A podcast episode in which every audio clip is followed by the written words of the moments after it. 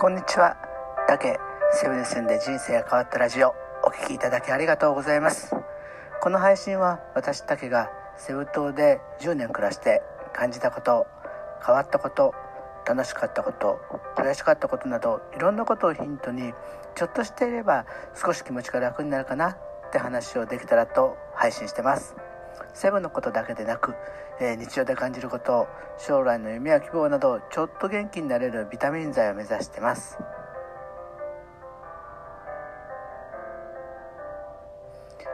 今日は記念すべき第6回です。今日はちょっと暖かくなりましたね。ででも大阪私が住んでるのは大阪というか神戸なんですけど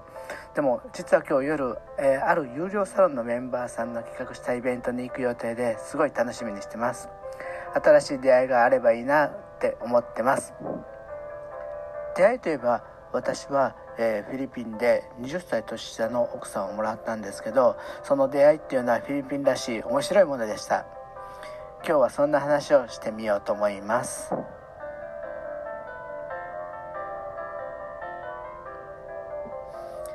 私が、えー、その奥さんと出会ったのは2004年にそのちっちゃな島でボランティアをしてたのが契約が終わってセブ島で旅行会社で新しく就職して勤め出した頃なんですね。で当時の旅行会社まあ今もそうなんですけどセブの旅行会社っていうのは、えー、日本から来たお客さんを案内するために日本語のガイドさんを、えー、フリーランスとして契約してるんですね。私私たち現地の日本人スタッフとフリーランスのガイドさんをよく一緒にすることがあるんですけど、えー、ある日、えー、男性のガイドさんが私に言ってきたんですよ。ね彼女いてる今いてるの？って言われて私は当時、まあ、誰もいなかったんで「いてないよ」って言ったら「じゃあいい子いるから紹介してあげるよ。今度日曜日スケジュール開けといてね」って言われました。まあ私もねそれはやっぱりあの当時はもう40近かったので、えー、結婚したいなとも思ってたし彼女欲しいなとも思ってたんでじゃあじゃあお願いしますって感じでお願いしましたでその当日ねあのフィリピンのデートってすごくてまずねえー、紹介されて初めてのデートになる時でも決して最初のうち数回は2人っきりでデートデートできないんですよ。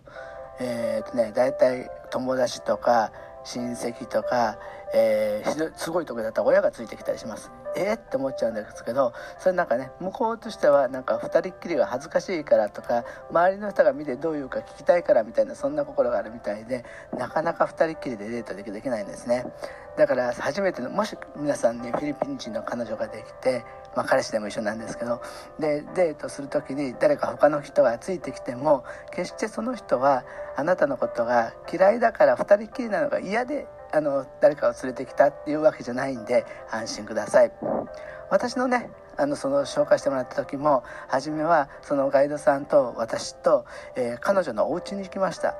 でもちろんお家に行く時はなんかお土産を持っていかないといけないってことであのフィリピン人が、えー、ものすごい大好きな料理レチョンっていう小豚の丸焼きね。それをたくさん買って持って行ってで最初の紹介したデートなんですけど彼女の家で彼女の家族たちみんなとご飯を食べながら雑談をするっていうスタイルでした。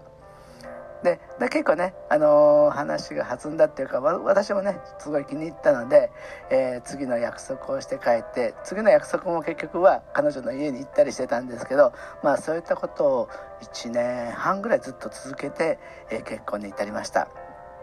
よかったなと思うんですけど実はなぜそのガイドさんがその彼女を紹介してくれたかっていうとこれが実は裏があったんです。彼女の妹をガイドさんは好きだったみたいで私を出しに彼女の妹に近づこうとしたみたいだったんですね。ちょっと賢いですよね。ずるいですよね。でもそういった下心はなんか見透かされるのかあのガイドさんは、えー、うまくいかなかったみたいです。えーとね、それも2006年の話なんでもう15年ぐらい前の話なんですけどいまだに時々ねセブンに出張に行くとそのガイドさんに会うこともあって、えー、この間もね、えー、の久しぶりに会って夜ご飯一緒に食べたりしたんですけど彼はまだ独身です。えー、そうですね。毎日カジノで一攫千金を狙っていてそれでお金持ちになったら綺麗なお嫁さんをもらうんだっていう夢は捨ててないみたいです。彼の幸せをお祈りしたいと思います。で明日は実はねちょっと金沢に出張に行く予定で配信は夜になるかもです。でも頑張って配信は続けるんで是非明日もお聴きください。